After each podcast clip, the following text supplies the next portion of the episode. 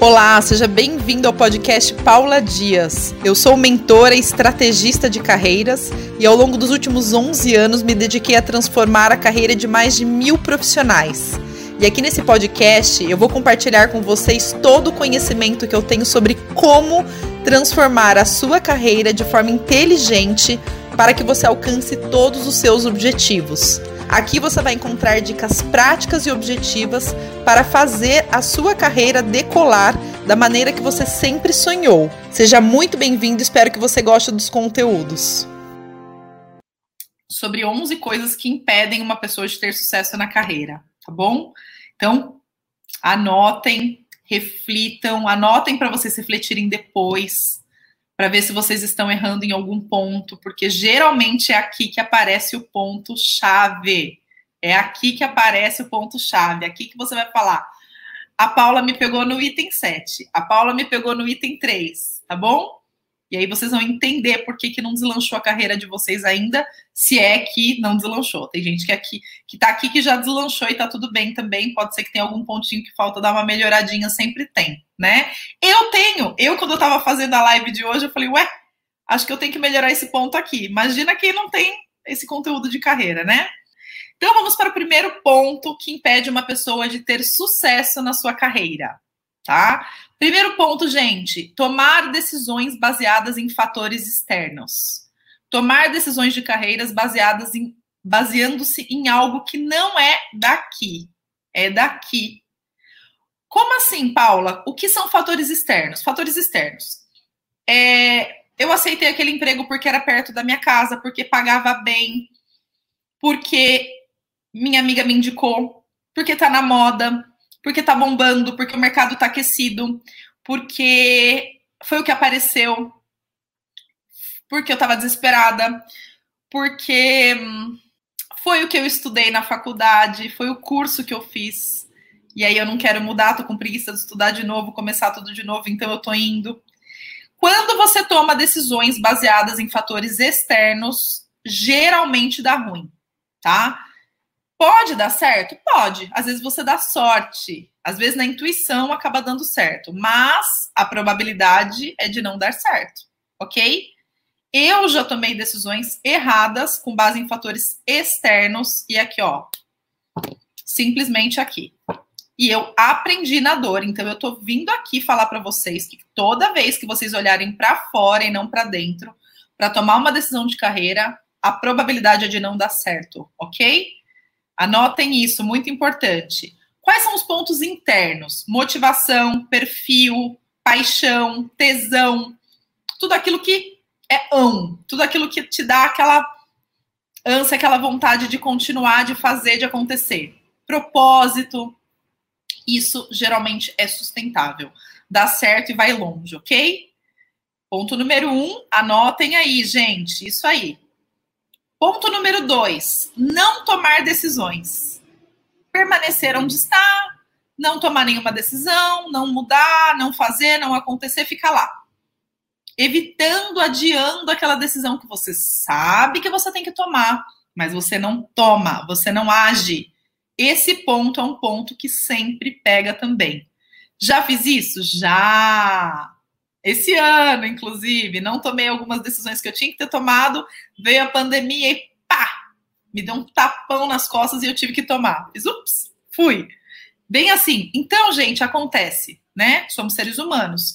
Então, quando a gente não toma decisão, que a gente sabe que a gente tem que tomar, que a gente sabe já, já tá aqui, já tá aqui, e a gente não age, o que que acontece?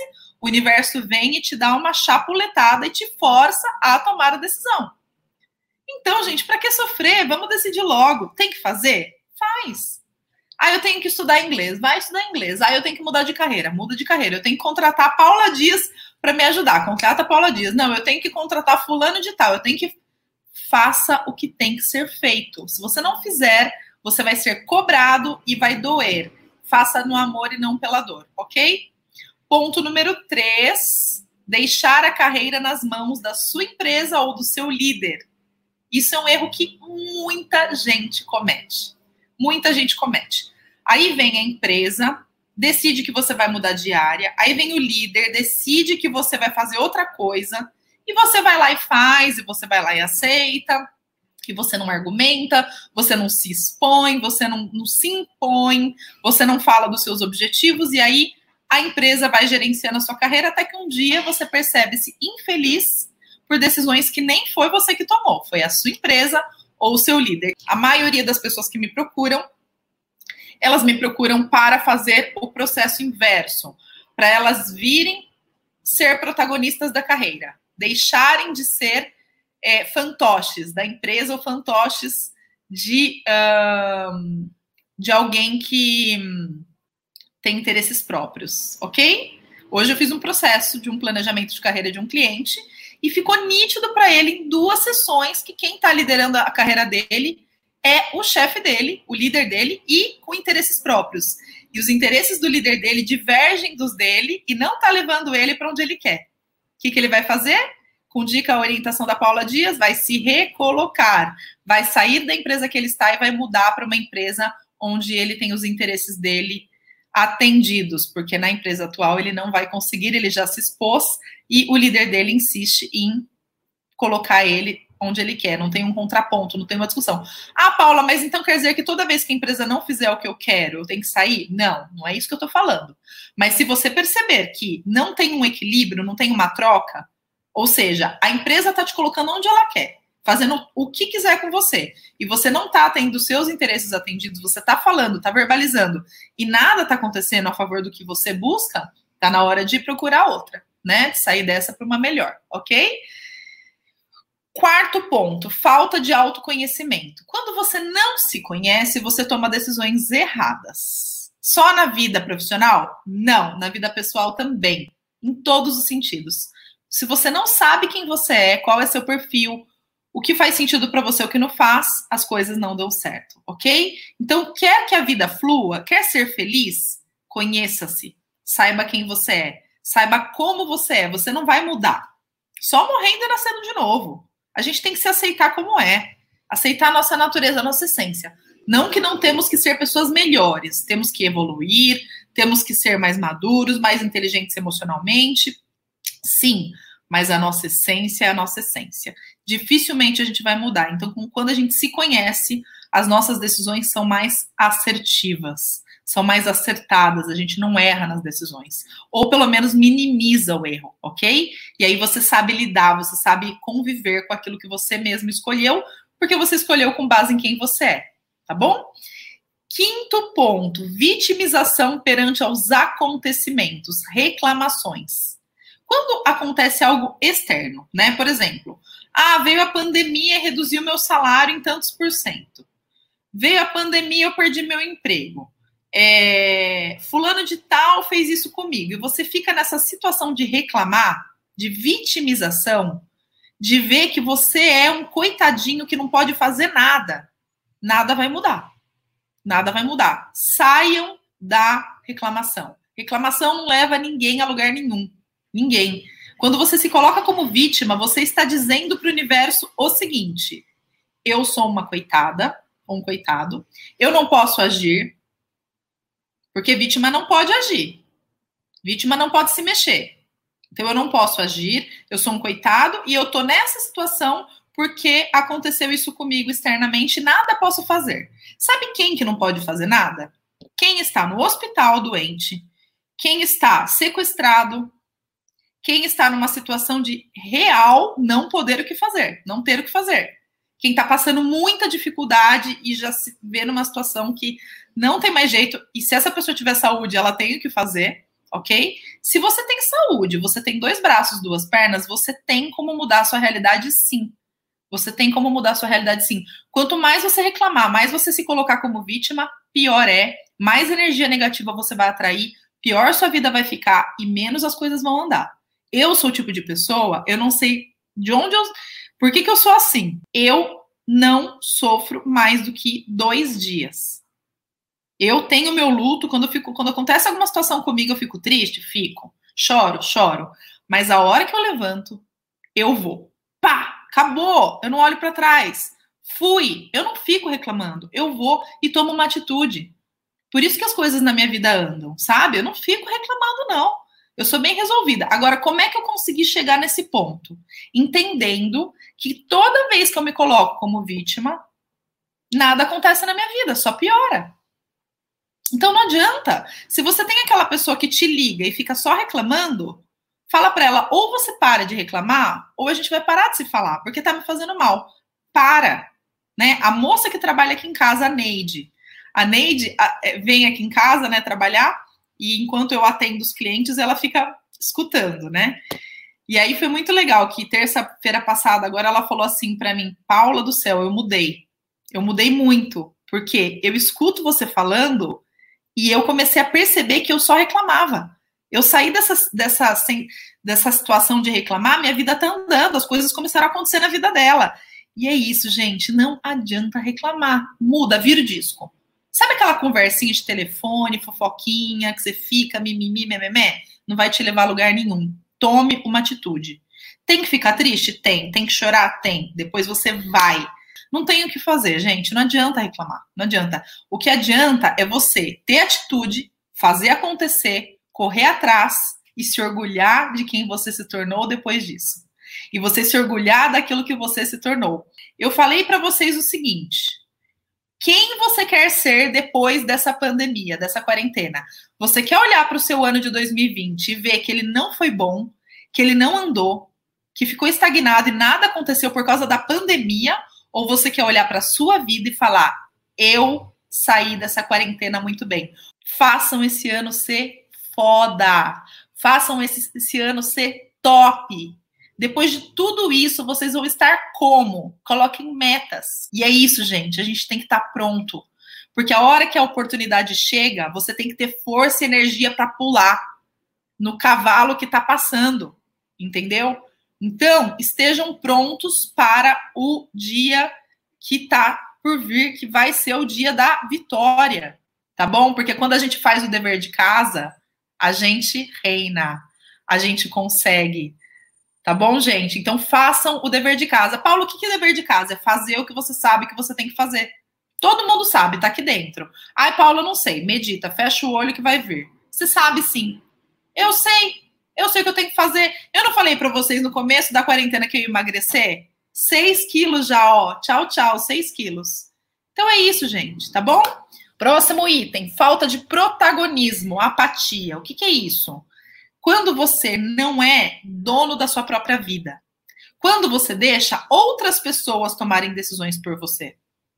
Outras pessoas decidirem, te influenciarem. A empresa, o chefe, o jornal, o pre presidente, sei lá quem, gente, façam aquilo que faz sentido para vocês.